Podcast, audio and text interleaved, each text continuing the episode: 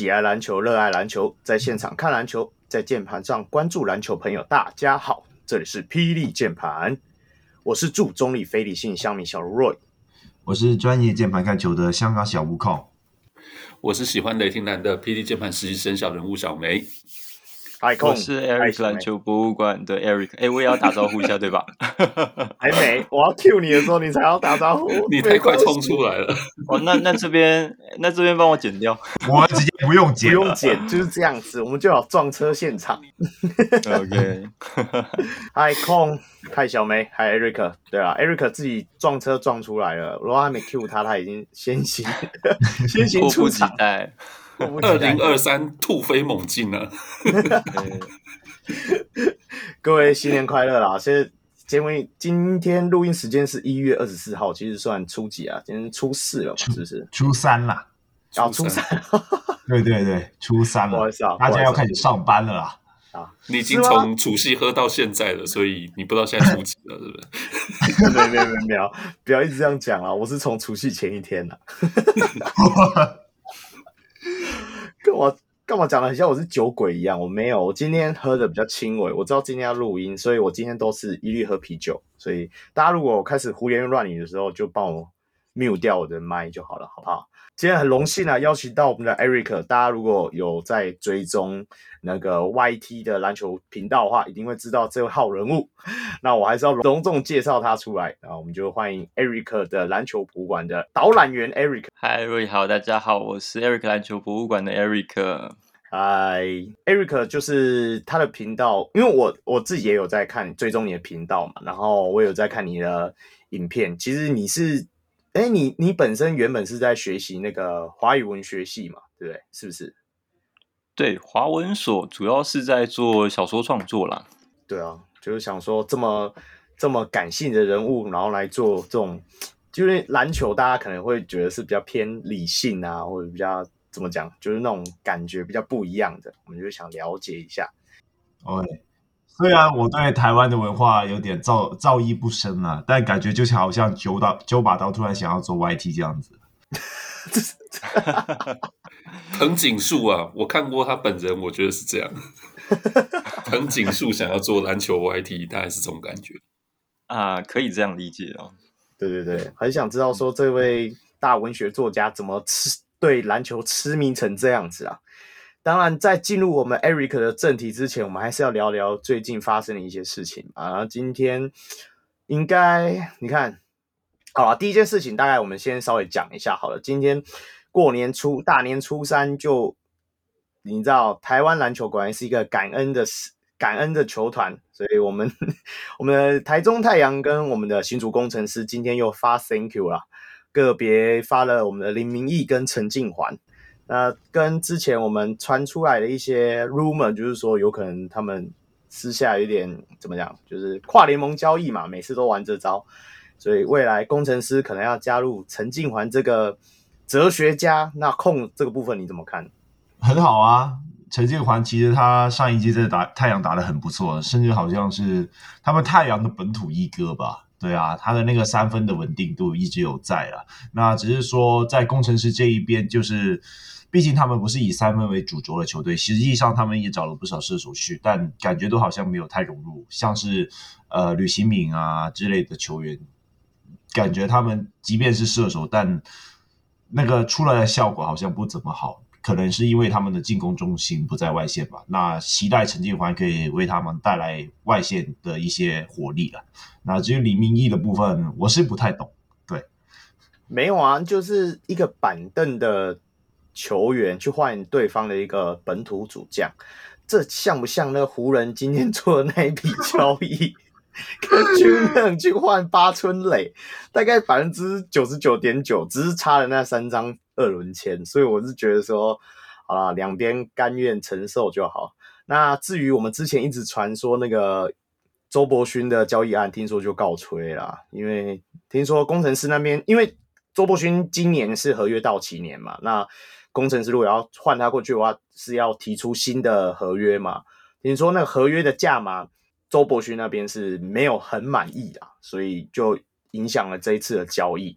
不过反正我就是讲嘛，他合约到期了，所以休赛季的时候应该是有一波抢人的大潮，所以大家就可以再来后续观察一下，看我们的伯勋哥哥会到哪里去。OK，大概近期的消息大概就是这样。那另外一个还是要稍微讲一下了，我们一月二十八号的时候会有一个小人物上篮的新春喝彩团拜，那会员的线上聚会，那欢迎各位我们的小人物会员啊，到时候就是可以来与会参加了。那一定会呃，因为这一次的举办的时间是在台湾时间中午的十二点。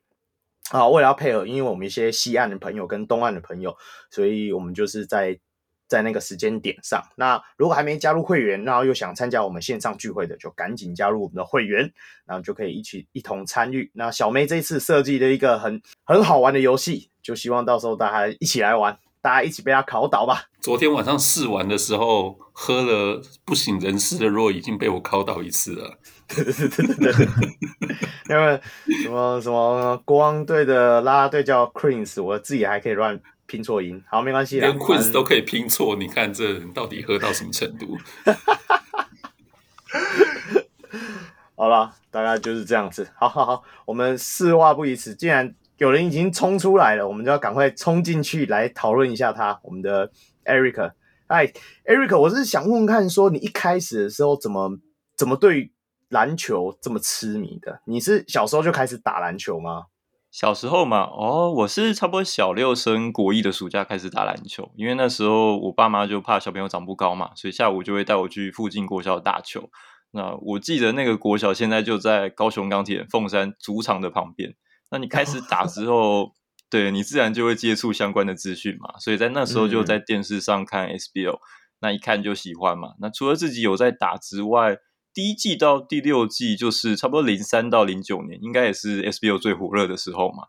那像杰哥啊、磊、嗯、哥、安哥等等，就是黄金世代都是在那个时候打出来。那在第六季开始衰退，然后第七季可能杰哥到 CBA 广厦嘛，那后面安哥他也到东莞，嗯、好像是马可波罗吧。对，所以当这些看板球星就开始吸进以后，他热度就开始自然的下降。那所以各方面的可能行销跟包装一直都没有足够的提升，所以才进入一段很长的黑暗期。然后直到这两年就自然又重新出现嘛，所以就这两年很火，我自己是很开心啦。如果说就是跟各位一样啊、经历过那一段时期的话，所以主要的话我就是从啊、呃、一开始开始打，然后开始看之后，哎就喜欢上。最主要的原因是这样子啦。所以，对啊，我我只是是问你说你怎么开始跟篮球结缘，结果没想到你顺便讲了一下我们 SBL 的历史，非常棒，非常棒。那不过，其实 SBL 这一段的话，我是希望说未来我们休赛季的时候有机会的话，再找你来，我们来聊聊看，就像你追踪过的从初期啊，一直到啊落幕啊这整段历史，因为其实我们有很多小人物也想要了解说 SBL 当初。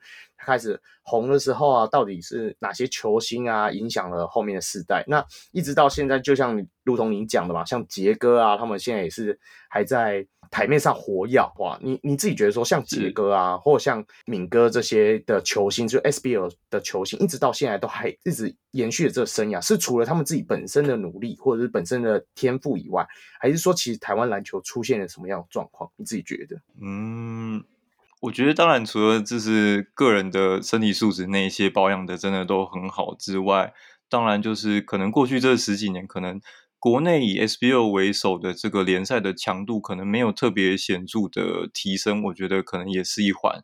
然后加上他们可能在对岸 CBA 的呃整个磨练，让他们可以在呃回来的时候持续保持这种竞争强度，我觉得这可能是主要的原因啦。然后刚刚有聊到那些当这些看板球星西进，然后呃 SBL 进入一点点黑暗潮嘛。那这边我要补充说明一个啦，我觉得 SBL 就我的理解，因为它本来就不是一个以职业化为取向的比赛，所以因为当年 CBA 垮台以后，对整个台篮的环境，所有的投资人的信心打击也是很大嘛，所以一下要投入那么多资源去做球队，那各方面的经验在当时整体的环境都不是这么成熟。所以 SBO 的催生，就我的理解，他就只是想要呃赶快搭一个舞台，让国内的球员有一个地方可以去持续发挥。让台湾的篮球运动可以延续发展什么的。那之后要职业化或什么的，就是边打边看嘛，至少至少先有一个舞台。所以我觉得这也是为什么当最近这两三年职篮重新出现以后，目前看起来好像很火热。包括刚刚 Roy 讲到杰哥、明哥这些从对岸打回来、打回来这边的这些球员，持续有一个发挥的舞台。那一个国家有三个联盟，但大家其实都还是战战兢兢的，因为我们都知道台湾的市场其实根本还没有没有本钱搞分裂啦，一个不小心我们可能就又要走回头路。那我觉得现在呃有这些像杰哥、敏哥这些呃黄金世代可以先帮我们撑着一下。那未来我们把我们自己国内自然的舞台先搭建好。那像未来可能包括像柳珍啊、尹俊等等这些。可能旅外的球员之后回来到台湾，可能年纪比较大了，但他还是持续有一个可以发挥的空间。我觉得这也是蛮好的。干，这里这一段讲的真好，果然是华文系的。没有，可是这一段最好要摆在理性会客室啊。我们把主题拉回来一下，就是、嗯、没问题。其实我，对对对，其实我自己是。因为是第一季看 Plus E 嘛，然后当时候其实没有很多自媒体想要去报道这个 Plus E，或者是说啊、其他 SBL 的一些篮球的事情。那当时我在 YouTube 上面那个演算法，第一个就是把我带到你的那个你的那个频道，就是 Eric 的篮球博物馆。我就想问一下，你们当初你在做这个频道的时候，你有什么特别的想法吗？就是为什么会驱动你想要做这个频道？是因为我当时的想法就是，我认为不管是篮球或是各个领域，其实我们在看的时候，都不是每个人都要成为什么专家学者啦。那我的想法就是，我们怎么用相对通俗的方式，让更多人认识你热爱的这个东西。然后有一个很大的重点，就是尽量离开网络跟虚拟的世界哈。你怎么进一步去参与，然后产生一些实际的行动？我认为这个环境才有可能改变。所以这样的思维，我觉得不只适用于篮球啦，而是可能每个人每个小人物，你都可以试着为自己热爱的人事物去做一些努力。那你也可以影响其他人，就像可能 Roy 去诶做这个 Podcast，或者是我开一个频道。就你不需要当什么意见领袖，你不用变成任何人，你只要成为你自己就好。然后你去成为各个领域的小人物，各个领域的导览员。然后导览员的这个意思其实就是去做到引导跟游览的工作。所以这也是为什么我在我的频道里面会一直自称导览人、导览员的原因。那我的频道主要就是在做球员介绍，然后还有访谈，加上一些现场即时的内容，比方说赛后记者会嘛，因为。我认为一切的问题的根源都是出自于我们对于彼此有不了解，有很多不了解，所以你会猜疑，然后你有很多误解，然后还有很多没有意义的讨论。那如何健康的或者是适时的去提供这些资讯，我觉得就是我们这些作为媒体的责任。那比方说，观众很喜欢球员介绍、人物志的部分嘛，那我们就是透过梳理球员的生命史，然后背后的目的就是将球员更具体。告诉观众说：“诶，球员不是网络上的一个代号，不是一个符号，而是一个你在现实生活中真的会碰到的人。那只要有这个认知，我相信就可以化解很多的纷纷扰扰。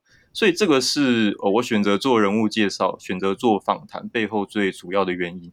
那也很开心，在这两三年的经营之下，是慢慢有看到一些呃实际的成果。哇哦，这我觉得他讲的超顺的，感觉他这个理念已经。”演讲过两百遍，我好再想想，我们第一次录 podcast，我们连话一句话都说不好。我我我好奇的是说，呃，因为很多不管是 YouTuber 还是 podcaster，就是大家在节目一边经营或一边制作过程中，都会去调整自自己想要做的内容嘛。那 Eric，你刚刚描述就是你对节目的这些想法，是你最开始就想好，还是说，哎，其实你最开始想做是别的，只是一边做一边修？嗯，其实做包括像人物志，就人物访谈这个，我一开始就想的蛮清楚的。那原因就是像我刚才讲的，就是我自己自认自认为，就是所有的问题都是因为不了解这个东西。所以如果我们今天可以作为一个内容的呃发散传播者，那我可以去提供一些相对正确的资讯，那球迷朋友可能就不会因为这些资讯的落差去产生很多的纷纷扰扰啊，去打很多的比战，或者是在网络上吵得沸沸扬扬。那很多时候，我也我也站在球迷的立场，我也觉得可能也不见得完全是他们的问题啦。就是当我们作为媒体的时候，我们有没有提供他们这种足够的资讯，然后去化解这些资讯的落差？我觉得这是呃我们自己做内容的职责。所以我在一开始的时候，其实呃人物志、人物访谈的这个方向是很清楚的。不过像刚才你提到的那个边做边去修改，当然也是有。所以这个也也反映在我频道目前的这些内容。呃，有一段时间，我除了做人物志之外，我也会做像呃你们在做的这些呃时事赛事的评论。但是我很快就会发现有一个问题，就是呃，当你今天有很多的想法、很多的观点，可是你没有这些实务经验的时候，呃，那你一直在处理这些二手资讯的时候，其实呃，你做出来的内容其实还是会比较轻浮一点。那我自己对这个是比较介意啊，我有一点介意，所以我就会，呃，那加上我自己又没有相关背景嘛，所以我就会觉得说，哎，我是不是应该要去补充更多的实务经验？所以包括我后来有尝试去做过现场的执行等等的，其实都是希望去补足我自己在这一块比较少的部分。然后像最近这一两年有有这些累积之后。然后再回来去做一些相关的评论。我自己在呃做内容上，我自己比较更应该说更踏实一点吧，所以才 所以才会说呃很多球迷才很多那个观众才会说，为什么哎这些赏析或是评论类的内容为什么之前不做，然后现在又开始做？其实最主要的原因是在这边，就是我觉得呃我有一定的累积之后，我再去说这些我的意见、我的观点可能会。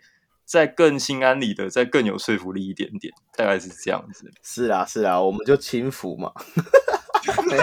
不是啦，被你这样一说，我觉得我们节目好像该要收起来。不是，不是，不，我不是这个意思。我这边也要补充一，我要补充一下，就是我们应该，我们应该是要在能力所及的范围内去努力就好，就是过与不及都不太好，因为很多时候我们可能有热情，但是实际上就是。我的能力或是条件不允许，或者是根本就不适合。比方说，我刚才讲到，我有尝试去做过现场的执行，可是我发现我很快很快就发现我自己不适合啊，所以我还是可以用自媒体的身份，用内容创作的身份去呃延续我对篮球的热情，而不是说你一定要很偏激的，你一定要成为相关的工作人员。其实不用这样，那只是其中一种方式。那我这里的重点还是想要强调，就是那种。想要去接近的那种心意，还有你的实践力，你实际去做一些尝试，而不是停留在网络世界。就像小人物上篮一样，你实际去开一个 podcast 节目嘛，然后去做这些事情，我觉得这也是一些你实际的付出啊，而不见得是说哦，我们每个人都一定要去在业界里面工作嘛，大概是这样的意思啦。好啦，加油了，我们的现场特派员 Roy，不是 Eric，不用怕，我只是。乐色嘴，我就是轻浮，我们就是可以边喝边笑边讲这些东西。我不是真的不不不是，我我怕你走心，我怕你走心了。不会不会不会不会，千万不要！我告诉你，你当你看过去年的领航员打成那副鸟样的时候，永远都不会走心的，你知道吗？所以你不用担心，我我没有没有那么 care，我只是觉得很好笑，我只是单纯想叼而已。这是我们节目的风格，你可能接下来的节目里面你要慢慢习惯。然后有有有，我我我真的觉得你你，我真的觉得我到目前为止，我真的觉得说我找你真的找对了，真的，你的想法就是跟我们这些凡人而言，真是不太一样。可是我觉得就是怎么讲，有点像说在这个时间点，然后我们也在做篮球的节目的时候，感觉到一些不同的面向的呃人，我呃怎么有些人想要去追求做这些篮球的题材的时候，我你你这些话语真的会让我有点有点。怎么讲？会有点动力，会觉得说，哦，干，就是像你这样都这么努力，我是不是要更努力的去做？好了，换空了，等下换空问。其实我直接讲，就是说，其实我自己有写 blog，现在也有在录这个 podcast，但听完 Eric 这一段话，就我突然觉得自己好像还需要再努力一点了。太废，对啊，有有点太轻浮了啊。对，太轻浮了。对，对，其实我，呃，好，我这里想要问多一个问题，就是。Eric，我知道你原本以前就是一个很迷 SBL 的一个球迷嘛。其实我们会在一些可能报章、报纸上有看到你的脸，还是怎样的。那我想问，是不是有一个契机让你从一个就是一个很痴迷的球迷，到变成一个内容的产出者？就是毕竟你以前是接受这些资资讯嘛，但现在你反而是变成了一个产出资讯给别人去看的一个 YouTube。那我想问，有没有一个契机让你有这样的？嗯，如果要说一个明确的契机，应该是没有这个时间点。那我可以跟你说为什么会开始拍，因为那个时候大概是二零一九年嘛。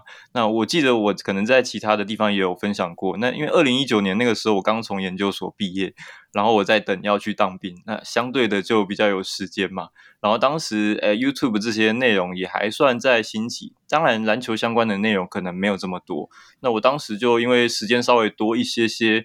然后对呃内容创作，因为包括我自己是在写作的嘛，所以做创作类的东西算都还蛮有兴趣，所以那个时候就想说可以尝试，诶，用自己的方式，可能就是像后来大家看到的这种比较有点类似像散文的这种方式来谈我自己喜欢的篮球，然后就边拍边试试看这样子，这样这样算一个契机吗？就刚开始一开始拍影片的这样的一个。原因啦，就就算了，因为我讲一下我们节目的契机。我们节目产出的契机就是我们的控，他觉得说某一个官媒、嗯、，Prosely 的官媒讲的都太水了，所以我们要讲一些比较 real 的话，所以我们就开了这个节目，专门在讲一些 real 的东西，是不是？是不是控？我 Eric 他说的。你看，你说我怎么不敢？是因为我喝了你，我比较敢，还是你以前都这样讲啊？你怎么可以这么 做？这么这样啊？算对了，好了，然后你们真的真的有觉得他讲的太水，是不是？没有太官腔了。对啊，哦，那那没办法啦，因为毕竟它就是官媒的东西，它限制一定有嘛。对啊，所以我们就要做做一个没有限制啊。我们没限制啊，我讲认真的。你看哦，我们访问过龙哥，我们也敢在。我们不敢在他面前骂他，但是他下节目之后也是叼了很多啊，所以我就觉得说，我觉得说，因为我们是球迷，我我有跟你解释过嘛，我一直觉得说，我们不是自媒体，我们是球迷的组织，我们其实就是聚集了一堆球迷在讨论一场比赛，在讨论一个联盟，所以我们有我们自己的喜好，大家有自己喜欢的球员，自己喜欢的球队，也有讨厌的球队，我觉得这就是很正常的，所以，所以我会觉得说，我们不一定是要。呃，像你刚刚讲的，你你你可能在做人物志的时候，你会希望说给大家看到一些比较深入的东西、深层的东西，或者是说比较正确的东西。可是对我们节目而言，或者是对我个人自己而言，我觉得我比较产出的就是我自己看到了什么，我就想讲什么，大概是这样子吧。嗯，我觉得这个确实也很很重要啊，因为 我觉得我说真的，我觉得球迷朋友真的没有没有要听什么真的很专业的东西啦，他们需要的只是他关注的东西，他关注的人事物，哎，有被讨论这样子的一个感觉。其实大部分是这样子啦，因为真的要专业的东西，其实他们都有办法去找啊。所以我觉得像小人物这样子的一个相对轻松、相对大众的内容，我觉得大家会很喜欢，应该都是因为这个原因啦。哦，我这里我我这里直接把话题带到你所做的人物志这个部分。那其实我自己因为一开始看一开始看 Plus 嘛，就直接带到你的那个频道那边，有看到你的一些人物志的一些专访。那其实我会发现你做的那个人物志真的是太有深度了，你懂吗？就是你那种新闻也没有到达的一种高度。你你把他你你先找他本人，然后。把他的家人啊、教练啊全部都找一遍，然后多角度的分析他从小到大的一个呃一个角色的转变，或者是心态上的东西，我觉得真的是做得很好。那我想问一下，就是做这一种人物志，你需要花费的时间是多少？又或者是说，有哪一些特别的部分，你是可以和我们一起分享一下的？哦，实际上制作花费的时间大约是一到两个礼拜，就取决于我对于这个受访者的掌握度。比方说，我前阵子做那个新北中心特工的魏家豪，因为我对他的掌握度相对来说没这么高嘛，可能他才刚打职业第二年，那资历没有那么多，所以我就会需要很多的田野调查来支撑我的内容，所以我就到花莲去访问家豪的爸爸妈妈，他们在啊、呃、那个花莲的海边开了一间咖啡厅，那透过实际的走访跟访谈，让我对这个呃受访者对家豪有更多的了解，那同时也认识他的家人。去建立这些真实的关系，我想这个才是可能这种访谈内容它最珍贵的地方。那我觉得这个也是做台湾篮球相关的内容最不同的地方，因为你做其他国家的内容，比方说 NBA，你大部分的时间都是在消化二手的资讯嘛。那站在内容创作的角度，就像我刚才有聊到，不管你个人多有想法，观点多独特。因为只要你的资讯来源是二手的，那你能做出来的内容就非常有限。不管你是数据派、技战术，或者是你比较煽情的一些内容，因为你没办法建立真实的连接，所以你的内容其实就是千篇一律。那做台湾篮球就比较不一样，因为你实际碰得到这些球员，那相关的相关从业人员的这些机会也高很多。然后加上我们都是生长在同一块土地，有相同的文化，甚至是我们共同去面对的一些困难等等，我觉得这些都是在做台湾篮球的内容比较有趣的地方。OK，小梅，我好奇的是，好，就像刚才你讲，就是魏家豪这个例子，那为什么是他？就呃，你选材就是选择哪些球员有什么样的根据吗？或者说，因为一定不可能是就是随心所欲嘛？那会有怎么样来判断说啊，我这次我想要呃做这个球员，我下一次我想要做哪一个球员？因为确实每一个球员都需要花一段时间去做取材，去做就是内容的整理嘛。哎，对，是。那我可以先讲，像我频道一开始选择做的第一个人物志的人物是中线。那当时他的理由就是说，我想要做一个，哎，他有一定的知名度，但他同时争议性也很大。那简单来讲，我就是想要处理一个，哎，我觉得可能其他人不容易处理的人物。然后，包括大家如果看我频道的内容的话，也会发现我不太做黄金时代的人物，因为我觉得。他们不太需要，就是这些，就是它相关内容已经很多了。那你如果在做以内容的角度，你用挑这种做的话，我就会觉得对我自己的挑战性没有这么大。那像你刚才提到的这种选择的话，嗯，当然第一个像以嘉豪来讲的话，因为他呃去年是跟那个彰化青年队合作的一个案子，所以哦他有一些人选，包括像那个紫伟啊林子。林子伟，然后泽廷这些，他们是有合作的案子，所以呃，透过这个机会，我觉得也是透过这个机会，让我去接触更多我自己原本没有涉猎那么多的球员。那不然，如果原本都是以我自己个人的品味去选的话，其实简单讲，也就是喜好而已，就它会比较局限。那透过像去年这种呃，可能跟青年队跟其他单位的合作，然后让我去接触更多球员，我觉得这是一件哦，对我来说是去年很大的一个收获。没有，我告诉你，Eric，就是你就算录黄金世代的那些球员，嗯、我觉得我觉得你都可以做的比其他人好很多，因为你做的那个太有深度了。你想想一下，想象一下，就是公牛队 Michael Jordan 的 Last Dance 嘛，对啊，那。其实他就是访问了不同的球员，去讲一下 Michael Jordan 的一些可能给他的观感。那我想到，如果林志杰哪天退休以后，突然有你突然去做一个这样子的 YouTube 的影片，我觉得一定会大热了。我觉得 Eric 可以帮他写自传，华语 华文系耶，是不是？是不是？对啊，哎，没有，我我也好奇，你你不会有想要自己写文章吗？因为毕竟这是你的专业。哦，是我在那个研究所的毕业论文，其实就是一本小说，哎，短篇小说集。那其实这几年在做，包括像频道还有现场拍摄这些，其实都可以。呃，也可以说是我在创作的一个累积吧。就是像刚才前面讲到的，我觉得自己的实务经验不够，所以当我实务经验不够的时候，我去写这样的一本书、一本创作的时候，我自己可能内心过不去。所以这两三年的累积对我来讲，就是也是在为了这一本呃这本书去做一个准备。OK，所以如果有听我们 parkas 的球员，真的可以找 Eric，可以谈一下，说要不要写个自传。我觉得 Eric 是一个很好的选择。不过，其实我觉得你某部分跟我们的宗旨，像我们之前也是最早期，我们一开始节目第一个访问的球员，其实是那个卢泽义嘛。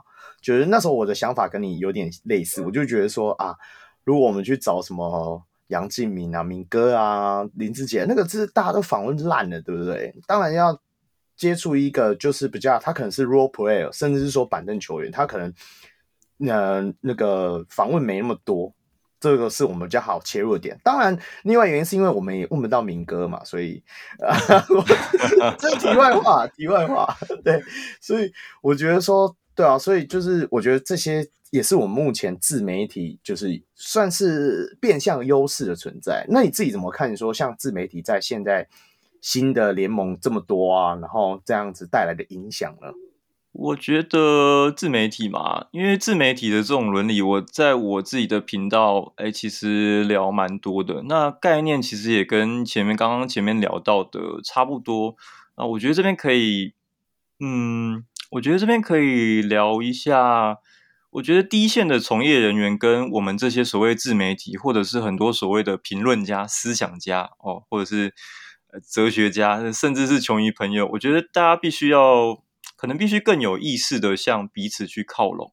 比方说，我自己作为媒体或者是内容创作者的时候，我可能有很多观点、很多的意见，可是碍于我的专业知识跟实务经验不足的时候，呃，我做出来的东西就会嗯不够严谨，那也会让很多的小朋友或者是同学认为说，哦，今天的自媒体就是只要待在家里哦，处理二手资讯，对着镜头发表意见就好。但其实不是这样子。那这也是为什么我的频道到后来会越来越少这些评论类的内容。那另一方面，就像刚才提到的，第一线的从业人员如果也可以透过这些所谓的评论家，或者是我们这些自媒体的各种意见，得到不同的刺激、不同的思考。那通过整合以后，可以慢慢的把这些想法实践出来，更贴近整个消费者。我相信对整个职业化的经营也会有很大的帮助。嗯。哦，我这里有最后一个问题想要问，就是呃，其实你在我在你看你的一些访谈啊，或者呃一些影片之类的东西，我都发现你好像特别 focus 在球员他们心态上的一个转变，或者是说他们当时的一个心理状态。那我想问一下，当你看比赛的时候，你会特意关注他们哪一个点？就是他呃，感觉就是你在比赛内容你不会做很多的描述，但相反可能。maybe 可能 SBL 开打，你会直接放弃掉喵喵日这样子，然后然后就刻意去看一名球员的首首秀啊这样子。那我想问一下，你看比赛有特有哪一些特别的东西你会去注意的？啊，看比赛的话，可能就会比较跟以前就是小时候不太一样，因为可能像呃自己有一些实物经验以后，可能看的东西面向会稍微再广一点点。比方说可能。呃，这场比赛开打之前，你就先看他售票的网站，诶，他用的是哪些东西？可能你进场之前，你就先观察这些东西，然后包括各个球队他的商城，他出哪些商品，这些东西可能就会观察。那到了到比赛现场的时候，不同的场馆，它呃每一每一个球馆它的安排，它今天开几个门，开几道，然后它的售票人员，它的工读生，它的配置。然后到你真的实际走到现场之后，每个球团它精心设计的哪些游戏的内容，哪些游戏可能是重复的，哪些游戏可能是哎很新颖的这些东西，然后在球馆里面走一走之后呢，然后再进到整个球球赛现场，然后看呃看整个球团它整个活动的这个安排。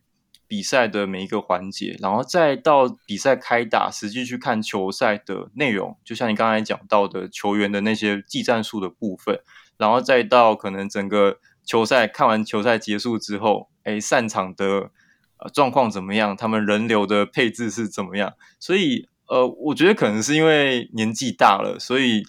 自己 focus 的东西可能就不再只是呃，像小的时候可能比较在意这些球员的技战术或是场上的东西，所以会看到更多呃相关工作人员或是从业人员的东西，所以这个也反映在我自己频道的内容。所以有时候我不太会聊太多技战术的东西，那反而会就像你刚才提到的，提呃讲更多他们不管是球员或者是。相关工作人员他们的这种这种心路历程之类的东西吧，像前阵子也是访问那个，哎、嗯，你们最近也才找那个工程师的 David 来聊天嘛？对啊，对对对，对。对对，所以会对他们在做的事情会更有兴趣，就不再像以前可能就是球赛啊，哎，哪一球怎么样，或是应该要 球赛战术要怎么样怎么样，那个可能随着年纪就慢慢的感兴趣的这个部分就不太一样了。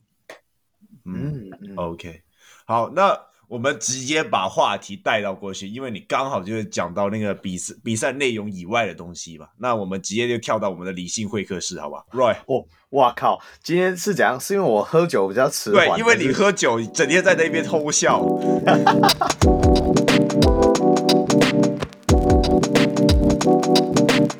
理性会客室的部分，今天其实我们就是要来聊一下，因为毕竟 Eric 是那个。SBL 的迷嘛，所以我们就来聊聊那个原本就是那个唯一的 SBL。对，因为你毕竟你小时候就是看 SBL 长大嘛，那你一定是对他们的一些可能比赛内容以外的东西，像是什么场馆啊，或者是说呃一些路线啊等等那些都非常熟悉。那你现在只来打打到第三季，你有发现他们之间的不一样或者是一样的地方吗？就是。呃，你看完这个直男，毕竟可能 Plus 他现在他打了第三季，你有觉得他们有做到一些未来可以持续让他们成功的一些因素，或者是说有一些可能会和 SBL 一样会带来引诱的东西吗？嗯，我觉得这就可以延伸我前面第一个讲到的，就 SBL 跟现在直男最大的不同，就是因为 SBL 它不是一个以职业化为取向的比赛，所以它发展到现在它。嗯，会有很多问题，很多的问题，就是因为他没有办法呃自给自足嘛，没有办法赚钱，所以他当然他投入在行销面的东西就会非常有限。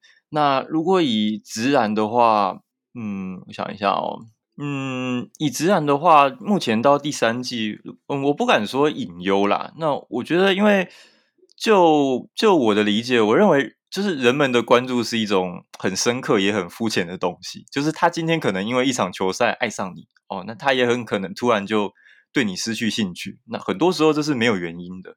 就像当年其实啊，有很多人看 SBL，那过了一段时间，不管是什么原因，反正他就是这种爱他会消退。那我认为我们要问的不是说为什么这种爱、这种关注会消退，我们要问的应该是要怎么延续这份爱。所以我觉得，职篮目前到第三年，他们就我自己的观察，我觉得都走得非常的务实。就比方说，我要怎么提升我的竞技水平，我的球赛的品质，裁判的水准怎么怎么去提升，或者是我的行销可以怎么做？就是当你的思维是这样子的时候，你才可以有更多实际努力的空间，而不是像。啊，可能过去十几年，我们不管是作为球迷，就是一直抱怨说，哦，没行销啊，或者是篮协就是怎么样怎么样。尽管你可能根本就不知道这个组织里面是怎么运作的，对。所以我觉得，呃，现在到第三季，然后虽然目前为止看起来好像，呃，一个国家有三个联盟，好像这样沸沸扬扬的，但其实每一个。就我接触到的这些工作的同仁，大家都还是战战兢兢的，因为目前说真的，整个台湾篮球的环境都还是非常的脆弱。我自己是这样觉得啦。我不知道为什么 Eric 在讲的时候，我就隐隐约约感觉到了云豹、魔兽、杜兰豪尔这这几个。的字眼一直冒在我在这里，我们不走这个路线的啦。好，OK OK，不好意思，不好意思，不能不能嘴人家就对了。哦，不好意思，不好意思。好的，那我大概理解你对于目前现在现有的状态了。那我们回推一下，我们以前，因为其实对你最有印象就是你自己在你影片里有播出嘛，那个在转播画面里青涩脸孔，在在观众席。你我记得你是拿着向哥的海报嘛，那我们就聊聊说你早期你在看 SBL 的状况好了。你你一开始的时候是真的是你每一场都会去看吗？还是说你你在初期的时候你是比较关注哪一位球员，然后成为他粉丝之后，然后追星吗？这样子？嗯，其实对于双北以外的球迷朋友，过去的台湾篮球其实也可以叫台北篮球嘛，因为重各大重要的赛事其实都在台北啊。那甚至他以前只要出了台北以后，他用的口号是下乡，所以，所以当时其实，在只要双北以外的我们这些球迷要看到现场的球赛，是不是那么容易的？那刚才提到的，我自己啊，刚刚提到那个影片的话，我自己的第一场球赛就是，呃，你刚才提到的那一场在凤山体育馆，我记得是二零零八年第五季的时候吧。那个时候我第一次现场看球，嗯、然后就自己做了一个用那个压克力板自己做了一个象哥的这个牌子手举牌，因为象哥，哎，可能球有些球迷朋友不知道，象哥就是现在的篮协的那个应该是秘书长李云祥象哥，对对对。对对对他早年也是跟奎哥一起在 ESPN 当当球评，那当时的风格也是比较，哎，比较灵活，比较风趣一点啊。所以当时，哎，做学生的时候还蛮喜欢的。所以我当时做了一个这样的牌子，就经常去看球。然后当天那场比赛，我相信在很多呃我们这一辈的球迷朋友心中印象也很深刻，因为那一场是玉龙对台啤嘛。那那一场就是。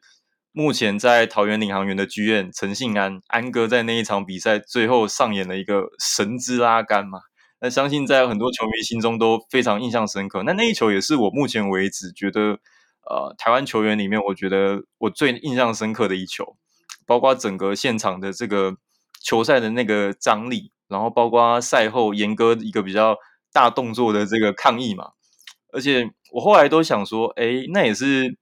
就因为那个凤山体育馆它特殊的地形嘛，严哥才可以这样子去做一个反应哦。如果是其他球场，那可能没有办法哦。对啊，就第一场第一场看到的篮球赛是这样子的，有张力，然后有也有竞技水平，所以在我的一个国中生的这个心中就落下一个很深的一个印象。我觉得这也有很大的程度。呃，造成我一直到长大以后，包括可能虽然没有在做相关的事情，但是呃，还是会用各种方式去想要延续这一份对篮球的热情。我觉得主要是这个原因。OK，Eric，你可不可以帮我们补充一下当时严哥做了什么动作，然后他的因由是什么？因为毕竟可能有一些年轻的球迷不太清楚发生什么事嘛。那我们这里特别补充一下，让各位知道。OK，简单来说，反正就是严哥对当时的一个吹判，因为当时比赛非常的紧张嘛，那一些比较关键的吹判，严哥可能不甚满意，所以他对裁判就是做了一些，嗯，比较比较大动作的这些抗议动作啦。那 相关的影片大家可以上网，应该现在 YouTube 上面也还是可以找得到。那你就可以理解为什么我说全台可能只有凤山体育馆那样子的一个场地场场地，他才可以去做这样子的一个。呃，技能的发动嘛，对啊，对啊，对啊，踢踢裁判啊，骂裁判这种事情，不是，这是这是台湾篮球的传统。对啊，所以现在才会有很像。对啊，现在才会有联盟说什么剧院不能坐在板凳席嘛，对不对？对啊，最近大家也是吵得沸沸扬扬了。听说那个我们的那个台啤英雄的 GM 是谁去了？现在目前那个。哈校园啊，哈校园啊，整天和球迷拉低赛这样子。现在目前坐在观众席那边，对对对对对对对对，因为就是他在他在板凳席会手痒嘴痒嘴痒嘴痒手不会痒嘴痒，现在现在大家都是嘴痒，对啊？OK，那那那你早期自己比较就是比较呃喜欢的球队是哪一队啊？早期 SBL 的话。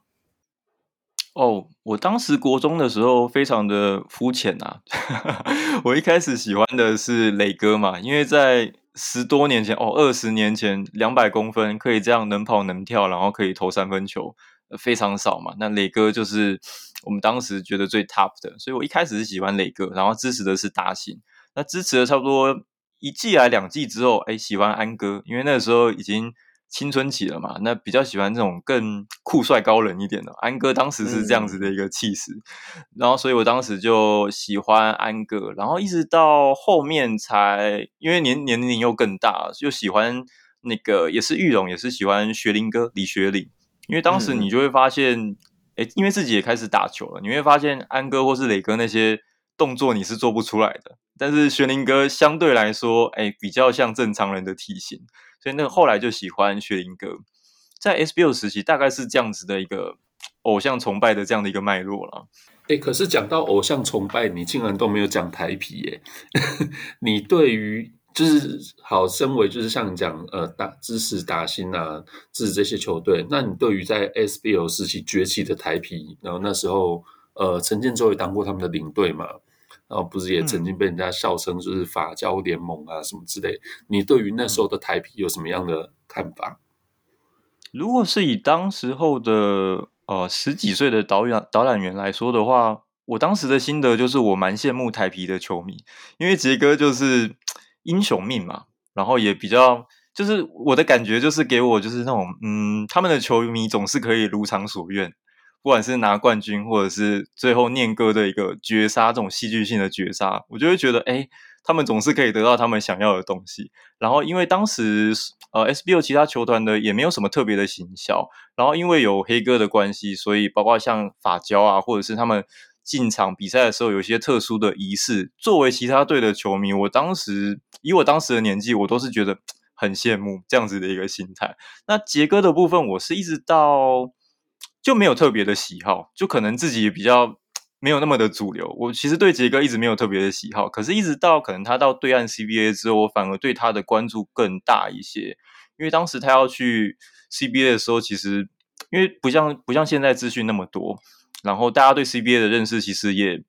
也没有那么也没有那么了解嘛，那大家就想说他可以去那边打到什么程度？那结果在那边一待也待了十年，然后包括到一三年的时候，很经典的去带领整个中华队去啊击击败中国，然后演出很经典的战役，一直到后来他整个在我心中那种呃在台湾篮球里面的定位，就跟现在所有的球迷一样，慢慢的提升，然后一直到现在已经过了四十岁，然后还在球赛。呃，球场上面这样拼战，就是对他的那种感觉，呃，不是崇拜，我觉得已经变成一种，真的是像说现在球迷一样，就是一种敬仰吧，已经是目前台湾篮球的一个很指标、一个很精神性的人物了。其实真的像你讲的，就是黄金世代在，真的就是 SBL 在前期的时候，算是他们呃巅峰，或者说这从巅峰就是要慢慢往下坡的时候。你现在来看的话，你会觉得那时候没有职业化很可惜吗？嗯，呃，应该不能说可惜，应该就是说，就像我一开始讲，他我我的理解就是，他不是一个以职业为导向。那当然，他可能就是会想说，先有一个舞台，然后我们就是边打边看，然后如果可以职业化，或者是哪边可以再做的更多一点，那我们再继续做。那显然，以我们后来看到的，就是很多地方确实就是做的不够，所以才会导致。呃，球球员外流，然后球迷流失嘛。那加上前面一个很实际的问题，就是 CBA 垮台以后，对于整个我自己的观察，就是对于整个台湾篮球这一块，呃，相关的投资人或者是一些企业的信心，确实需要很长的时间去平复。那所以也一直才到过去这三五年来，才开始有一些。相关的企业家，包括像梦想家这边开始想要去做呃 ABL，想要去打 ABL，想要去富邦，想要去做自己的主场等等的，然后慢慢到这两三年开始有自己去创自己的自然，我觉得这都是归咎于可能当初呃 CBA 呃垮台，然后造成的这个呃阴影嘛，或者是对对对，因为毕竟毕竟这不是一个就是很实际的嘛，很实际的问题，因为。你之前做了，那你又没有一个很成功的例子，那现在又要投钱下去这样做的时候，其实大家没有没有这样的信心，然后台湾也没有所谓成功的经验可以去复制，所以嗯，不会觉得可惜啦。我觉得就是每个时代它 它的时代脉络就是这样子，那也还好，就是呃还是有 SBO 这样的舞台，虽然大家可能很不喜欢，有很多的意见，但是在这样的黑暗的时期，还是。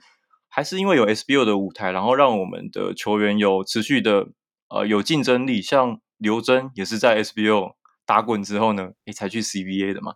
那包括像现在在 T1 的小安，诶、嗯、他也是因为有 SBO 的舞台，他现在也还可以在 T1 联盟诶当当一个嘛。所以我觉得，嗯。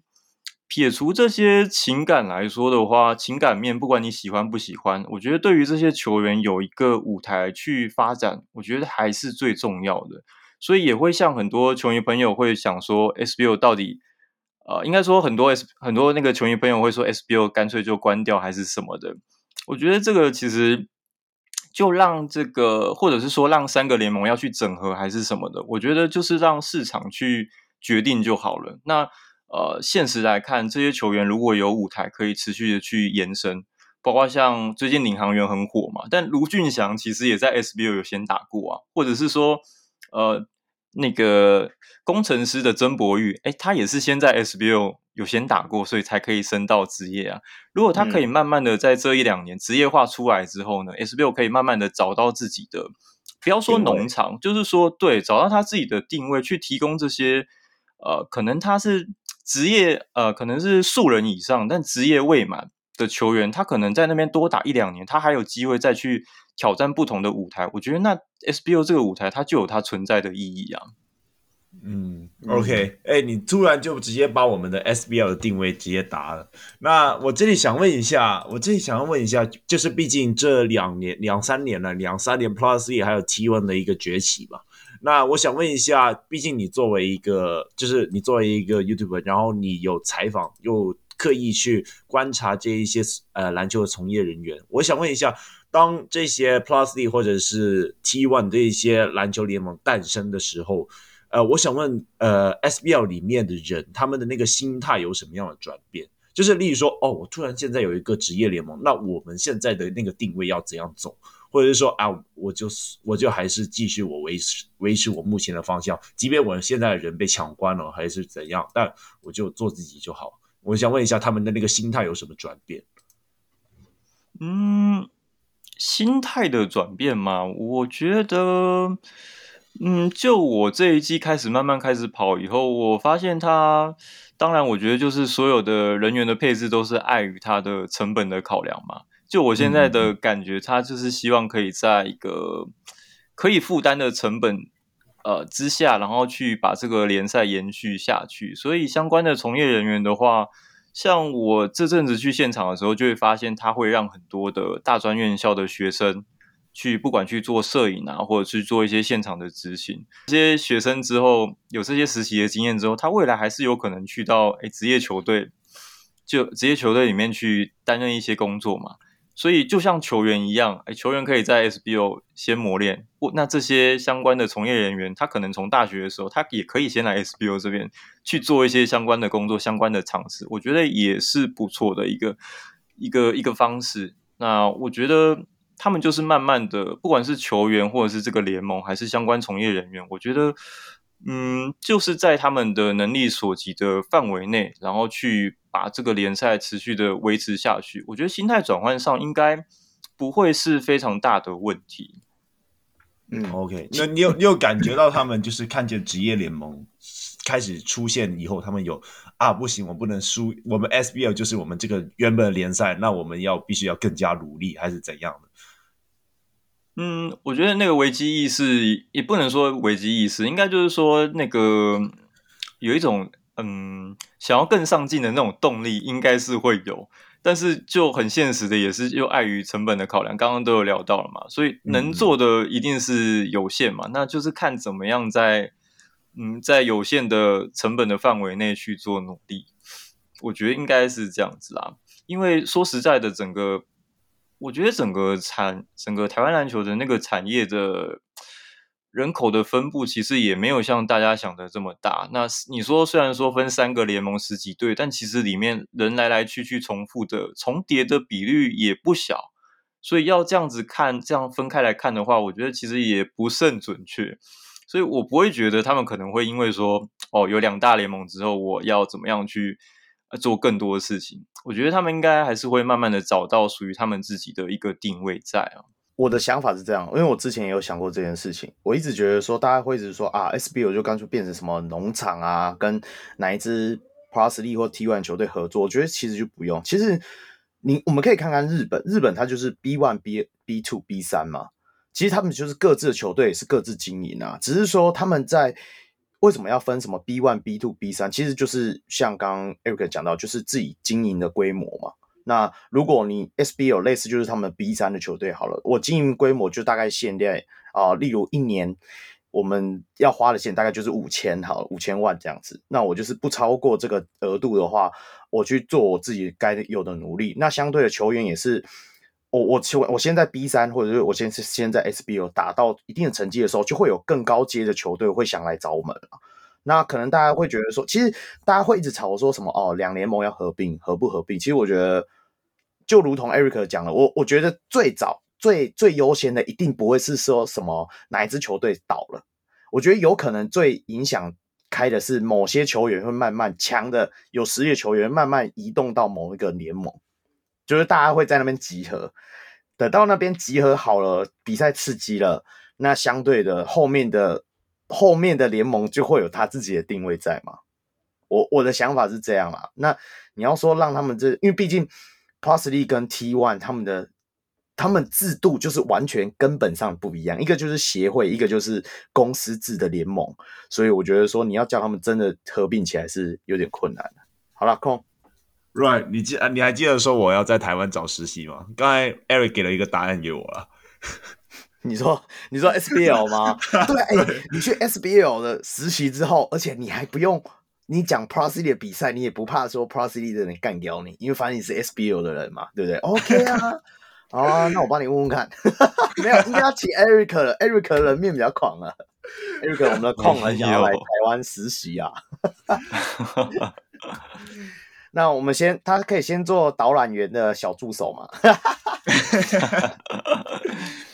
好，我们直接回到那个题目。那我们直接带到我们今年的 SBL 吧。那我们今年的 SBL 就是最近刚开打，好像打了两个循环是吧？那呃，想问一下，嗯，Eric，就是呃，目前这四队目前的状况是怎样？我们先从彰化伯利利这一支就是初创球队来讲好了。那这一支球队，它给了你一个怎么样的感觉？哦，伯利利的话，因为大家就知道他是去年，他前几年就是普远嘛，然后这一季才变成彰化伯利利，所以他的人员的配置，呃，调动上没有特别大。但是今年我自己看下来，我觉得，因为去年他们整季好像赢三场吧，那第一胜，他们去年的第一胜其实也是等了蛮久，但是今年第一胜啊，前几个礼拜就出现了，所以我觉得。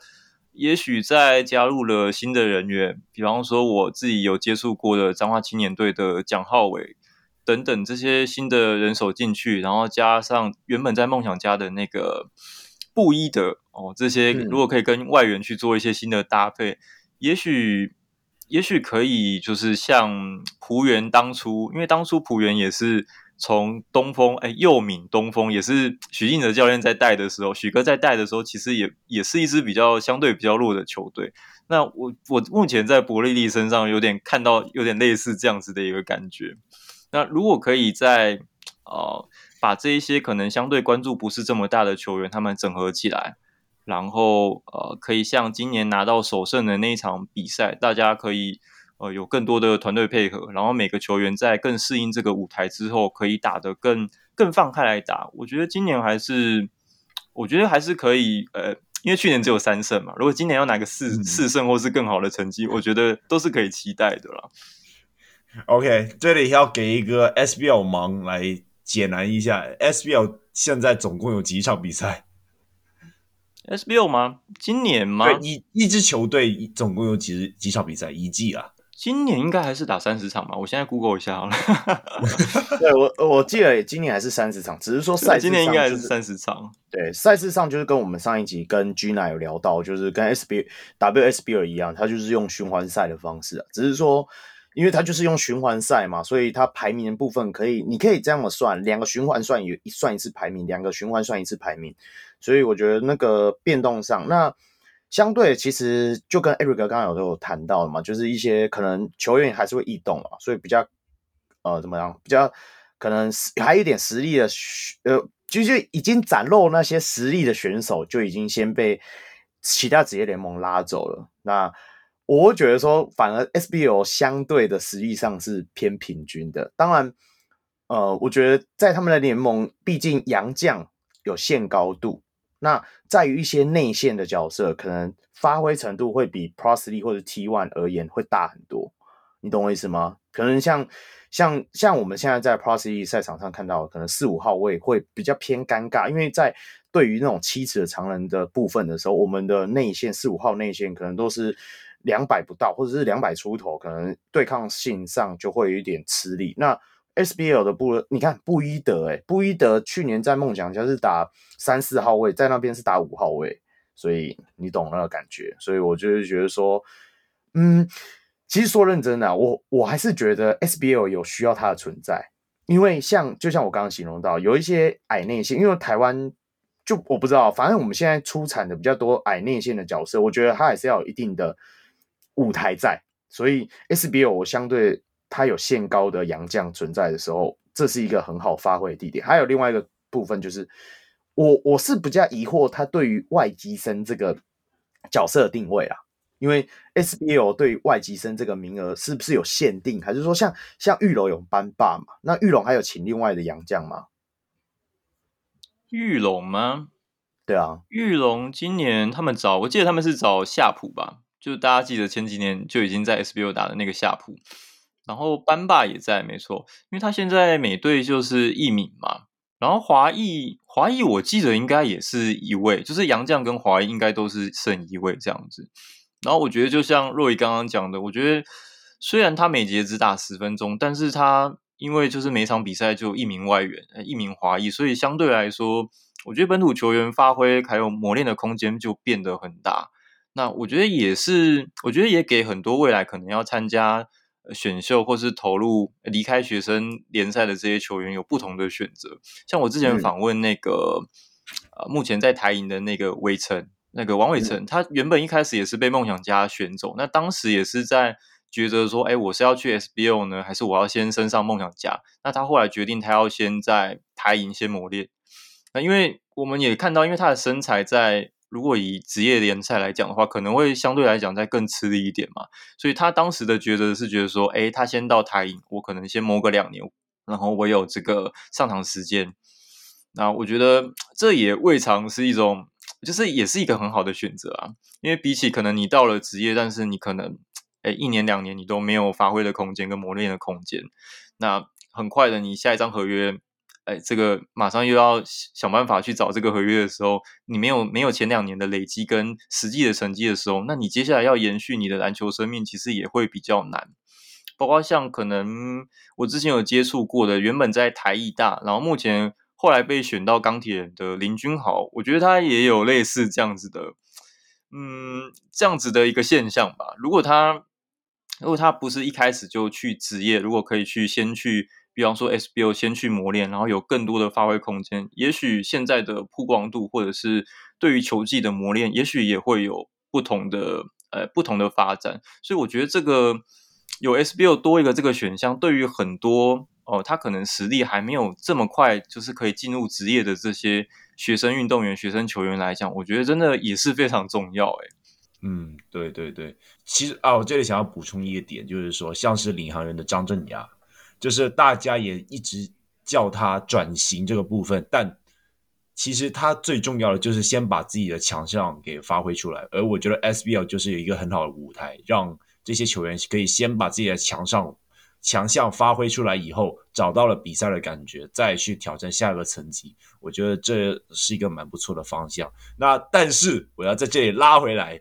因为毕竟我们现在是讨论 SBL 球队嘛，那刚刚提到玉龙，那可以为哥和我们讲一下目前玉龙的状况是怎样？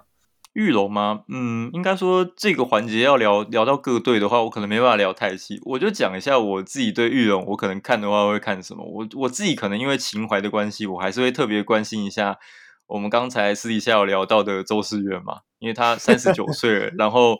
也是，我应该已经退休两三年了吧，然后现在又回来打，然后前几前几周开幕战的时候，我记得也是拿了快二十分嘛，还是超过，反正就是，对啊，我可能在玉龙的部分，除了看呃世渊以外，我可能就会看一下，还有邱大中教练嘛，然后还 有那个那个柯敏豪、吴静颖这些可能相对年轻跟中生代的球员。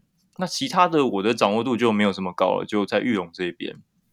哎，Eric，你不用怕，Eric，你就是你观察比赛的角度和我们是完全不一样的。大家，我觉得大家今天找你来，就是想要了解一下你观察到他们在 SBL 里面有哪些有趣的角度，可以让我们仔细去了解。因为大家可能对 SBL 可能没那么熟，我们比较想了解的就是比赛内容以外的东西。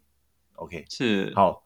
对，那我们就接下来就聊聊到下一队，就是台皮啊。台皮这一支球队，今年你有对他有什么感觉？哎，不过刚刚顺着这个，你刚刚讲到这个东西，我其实最近一直都想要跟大家聊一个，就是因为像刚刚讲，有时候一天八场比赛，你到底作为媒体或是你作为球迷的时候，你到底要怎么看？我觉得这件事情蛮有趣的。那现在刚好聊到 SBO 的话，我自己的做法就是，我真的都是挑一些我可能特别关注的球员，然后看他们的表现来看。嗯、那以台 P 来讲的话，我可能就是会看一下盖比，嗯，因为盖比在投入之、嗯、投入那个 SBO 之前，其实两大联盟也都对他有一些兴趣嘛，然后包括他也有参加 P 的那个测试等等的。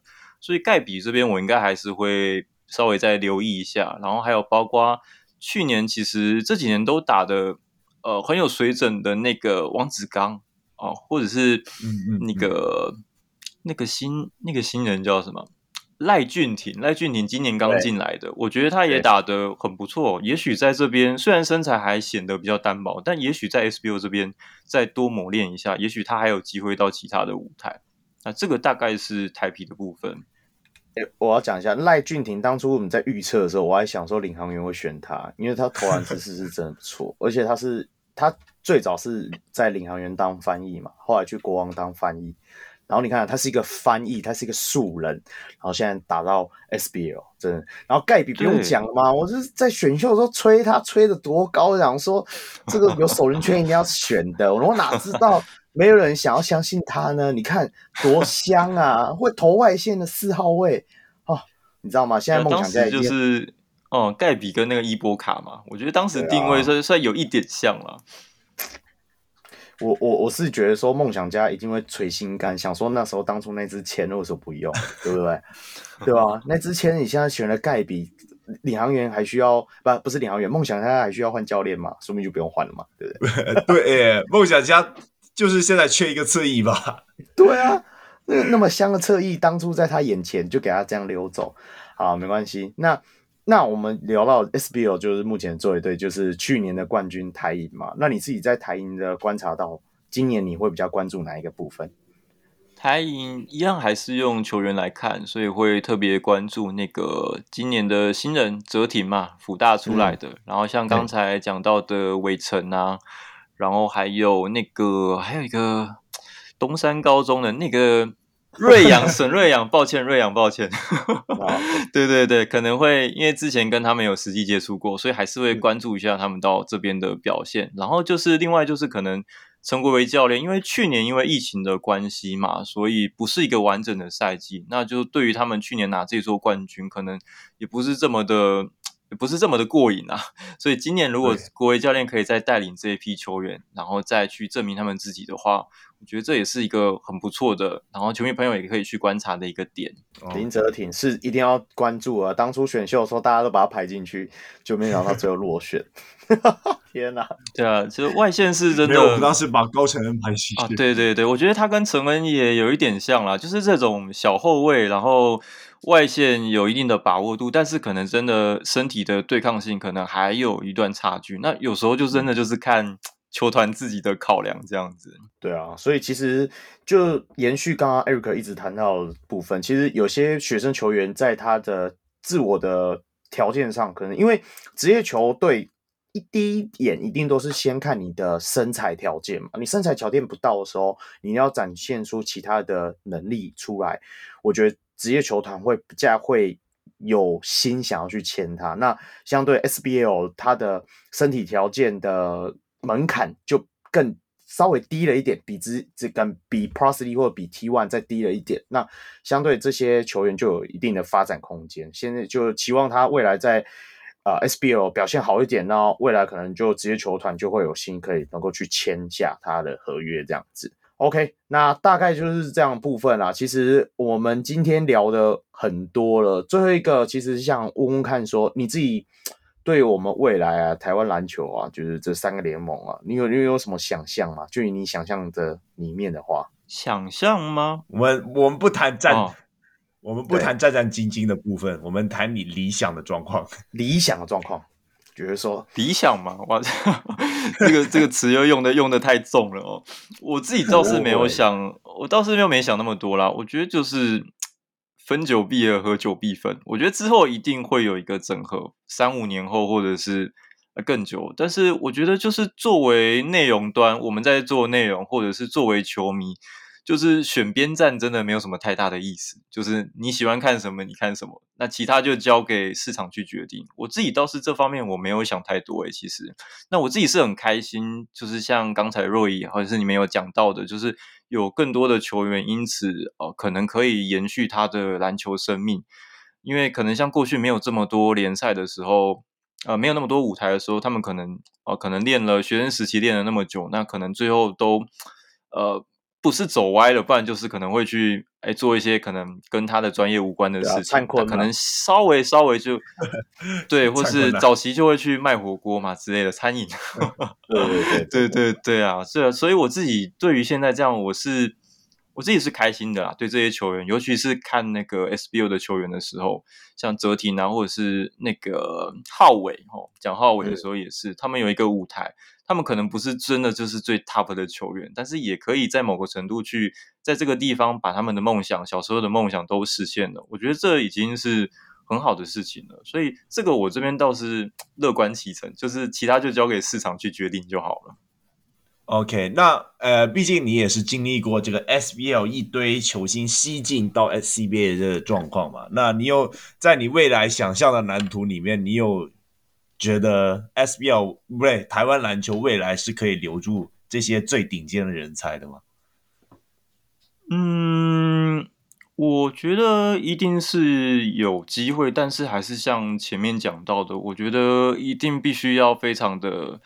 包括像现在也一样，我觉得一定是必须要非常的战战兢兢的哦，一步一脚印这样子去做才有可能。因为我们发现这两三年做下来，我们发现确实台湾一台湾不缺球迷，然后市场不敢说大，但确实也是有的。但我们必须要非常的小心去维护这个舞台，然后把它做到，把那个尤其是市场规模把它做得更大、更稳定以后，那。也许不管是现在已经旅外的这些球员，他未来可以呃看到我们现在国内的呃篮球的环境，不管是各方面的品质已经提升到一个程度以后，那他也可以把它当做一个呃旅外以外的一个第一个选项，或者是他从旅外回来以后的第一个选项。我觉得这个都是呃还是非常的看我们这两三年 或者是这三五年持续能不能有稳定的发展。OK，那我已经我已经帮 Plus E 想到第四季的 slogan 了，一步一脚印了。真的真的，今年都一直在洗一步一脚印这件事情。黑哥讲说我们不超捷径嘛，对不对？对，我们一步脚印。OK OK。不过这我也是开玩，啊、我也是开玩笑啦。但我也可以最后我小聊一下我自己对魔兽的看法。我觉得就是。哦对啊，我觉得你要请到这样的人来台湾打球，我觉得也真的是很不容易啊。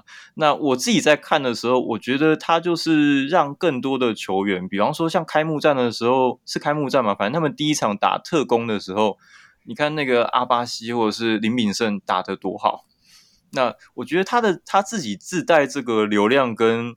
呃，焦点的时候，我觉得也可以让其他可能原本没有那么关注台湾篮球的球员，他可能原本只是想要看魔兽，但是他也可以因此发现，诶，台湾其实有一些球员打得也还不错。那借由这样子的一个机会，然后去让更多人来，因此因为魔兽的关系，然后也认识很多其他不错的台湾球员，我觉得这也是一个很好的方式啊。那至于他之后要打多久，然后这个效益可以维持多久，我觉得就。我们就静观其变嘛，真的太可惜了。云豹他帮台皮和特工打了很好的宣传，那阿巴西啊、曹勋香啊这些球员都带队魔兽的时候突然大爆发，但是云豹自己的本土球员就没有抓到这个机会。没关系啊，接下来我们也有一个流量密码准备降临台湾了，对不对？我们华人圈的骄傲，对啊，接下来我们就等华人圈骄傲降临我们的西子湾了，是不是？那个，哎，我讲了，是不是讲太快？哦，还没官宣，是不是？哦，不好意思，不好意思。好了，那既然刚刚 Eric 都一直不断讲呼应到我们的黑人哥的一步一脚印，那我们就接下来进入我们本节目最重要的环节——霹雳键盘交八价。我们接下来交给小梅。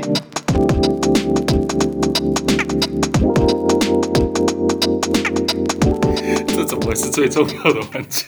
没有，这是最重要的，就是。Eric 平常都不会玩这些啊，大家很想看着玩这些。而且而且我们要让透过这个环节让大家想起来，这节目还是霹雳键盘。对对对对对对对对,對。然一说，整天都在讲 SBO 是冲啊。对对对，我们今天聊了 S 嘛，也聊了 T，那我们最后这环节就要回到 P 身上了。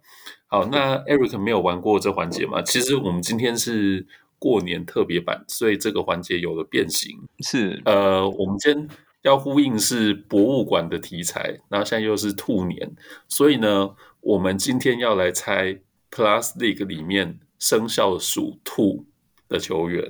哇哇！好，那你要讲一下规则。Eric，我们接下来是这样子哦。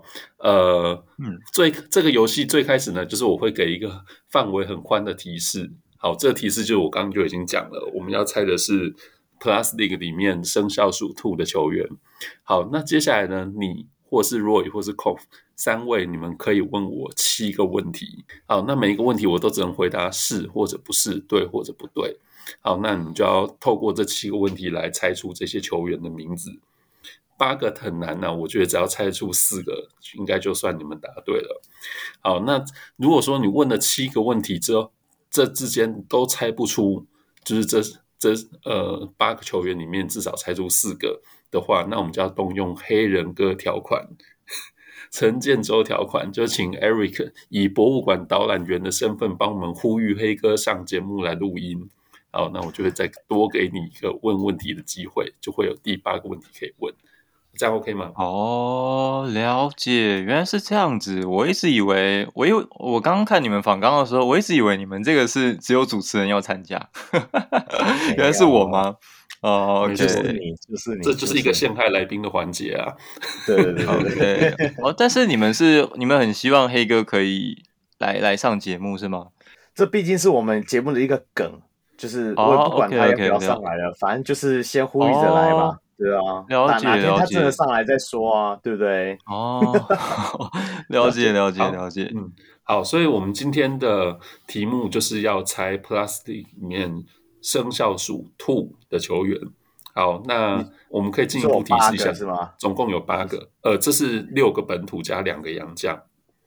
六个本土，两个洋将，干、嗯、这很难呢。哎，给你们一点线索啦，就是因为既然属兔嘛，所以我们都知道十二生肖，所以这些球员要不就是二十四岁，要不就是三十六岁。对，更直接一点，他们的生日呢都是一九九九年或者一九八七年。这样你们可能还是无从猜起，可是可能对年纪的大小可以。我觉得就是老将，要不就是老将，要不就是新秀啊。对，然后我直接先问第一，我第一个。题目我直呃，第一题我直接用人名解决，张忠宪、哦、没有干，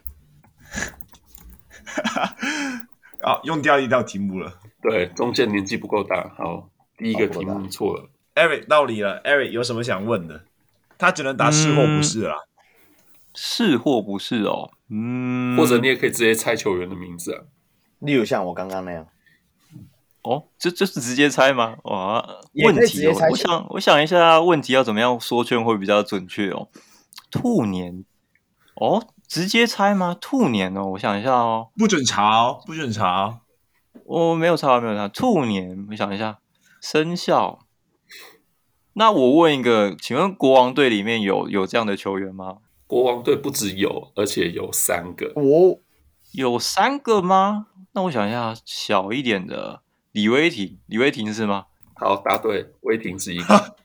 哦，真的哦？那那 不是，如果是威霆是的话，那国王队我就要想一下哦，很多个哦，已经三题了。嗯，那这样小的，我想一下，小的，嗯，更小的陈陈恩，陈恩是两千还是九九？那我猜高承恩是吗？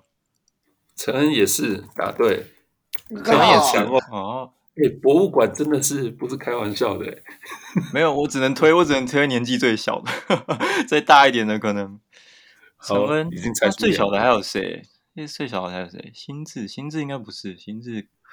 哦、呃，也有可能是老的啊。他说老的是一一九八七，一九八七现在是几岁？八七吗？三十六，八七哦，三十六岁，三十六岁，三十八七。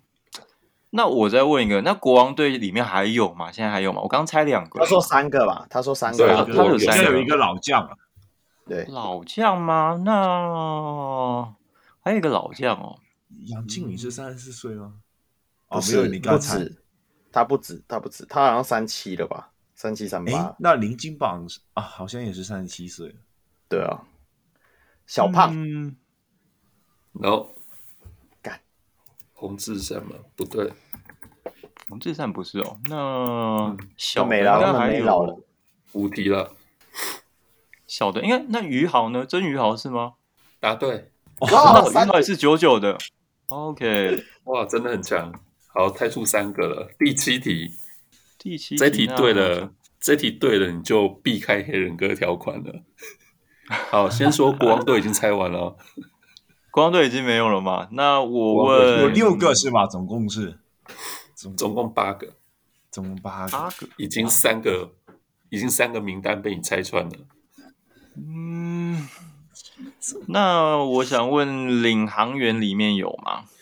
领航员也有三个，三个，三个。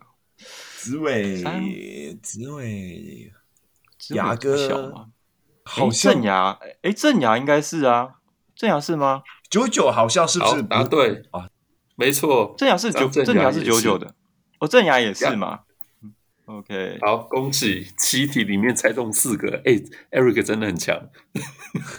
不是，因为他们年纪年纪小的，我稍微有记到。我看若九的，我有处于放弃状态了。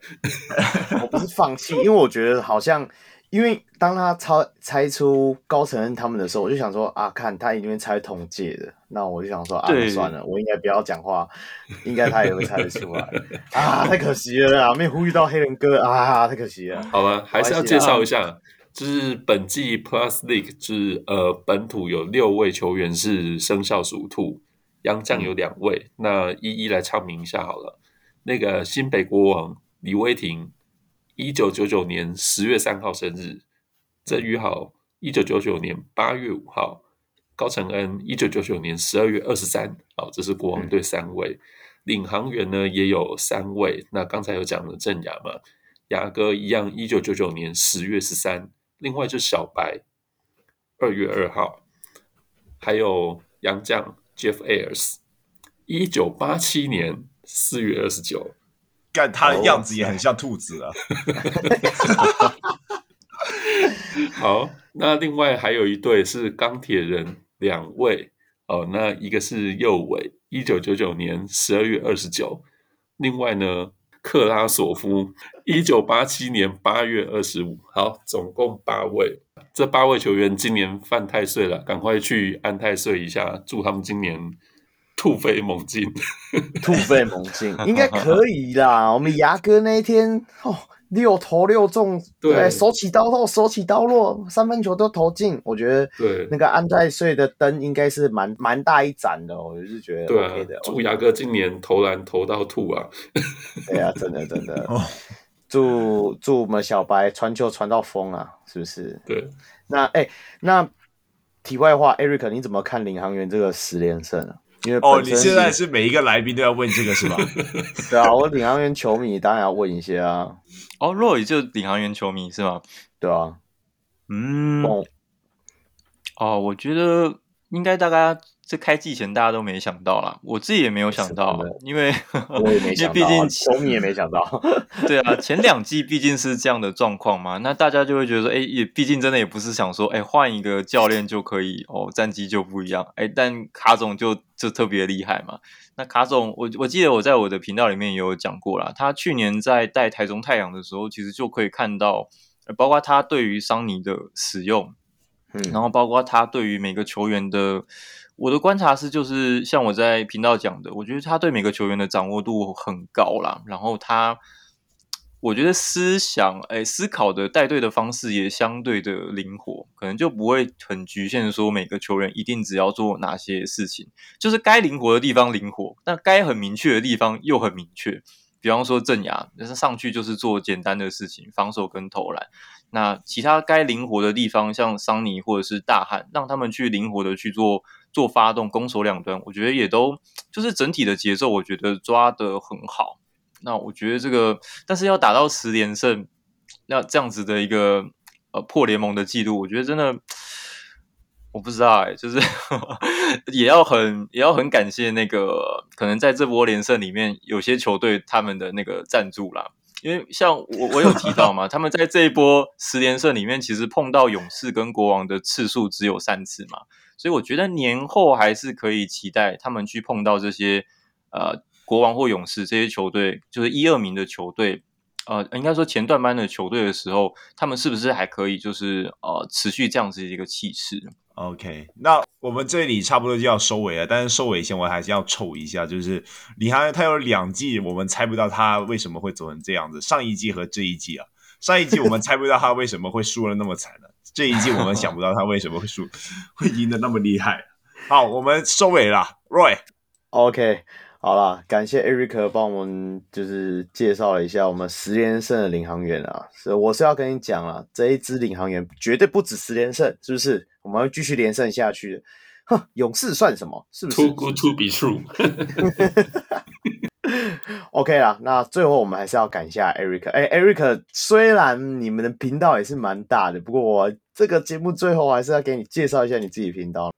哦，好的，我的频道叫做 Eric 篮球博物馆，然后我主要是做台湾球员的球员介绍，然后还有一些现场的计时的内容，像最近比较多的就是赛后记者会。那大家如果对于台湾篮球的内容，嗯、对于球员的一些故事，或者是一些关注度没有那么高的球员有兴趣的话，都可以来博物馆这边来看一下。那也不要忘记要支持这个小人物上篮，因为有时候在博物馆那边可能大家觉得相对严肃一点。那平常的话，我觉得可以来小人物上篮这边，然后听一些比较哎比较放松、比较 chill 的内容，我觉得也是很多元。不，哎，又是走心吗？走心。对啊。对啊，我觉得我很乐见，就是除了职业化很多联盟之外，然后相关的不管是媒体啊，或者是内容创作，都变得更多元，影片也好，Podcast 也好，我觉得这个都是在我们自己小时候做球迷的时候很难想象的啦。所以我其实一直都是处于一个蛮开心的一个状态啊。对，对于这些各种内容，还有各种，包括像 Roy 这一次的邀约，我觉得也都很开心，也非常感谢大家，感谢 Eric 啦，在这个年节的时候还要陪我们录音，还要。还要遭受我，我很少那个访刚那么晚给的，前三天才给他，然后也很感谢他今天陪我们聊了聊了那么多。那我就我刚才我讲嘛，就是希望未来我们休赛季的时候，你比较空闲的时候，我们我们可以互相再来做一集，就是关于我们 SBO 就是当初辉煌的一些过程啊，那跟大家介绍一下那个当初呃哪些球队比较厉害啊，然后。关注的球员啊，或者是关注的洋将啊，让介绍给更多的小人物们听众这样子。然后我们后续再联络，OK？没问题。那对，那节目也到了尾声，最后还是要宣传一下我们小人物的专属会员方案。那国际小龙可以上 Patreon 搜寻，那我们台湾小人物可以上啧啧平台加入会员，就可以获得专属的讨论区，也可以收听 Patreon 会特辑。收益部分除了制作纪念品给上节目来宾之外，也会运用在录音软体的维护，让我们制作出更好的节目。同时，也每每月捐款给门诺医院运动防护治疗专案。小人物上篮在此邀请大家一起回馈台湾基层运动防护，每月六十元，让你篮球观点更多元。然后最后还是要记得追踪我们小鹿上篮的脸书与 IG，还有 Eric 的频道，呃，Eric 的篮球博物馆啊，并与我们留言互动。你可以到我的 Instagram Kong NBA 留言私讯，一起讨论篮球。好，最后我是祝中立非理性小米小 Roy，我是专业键盘看球的香港小吴 Kong，我是喜欢雷霆蓝的键盘实习小人物小梅，我是 Eric 篮球博物馆的 Eric 呀，呵，很有默契。好，然后我们下回再见喽，拜拜，拜拜，拜拜，快去看《灌篮高手》。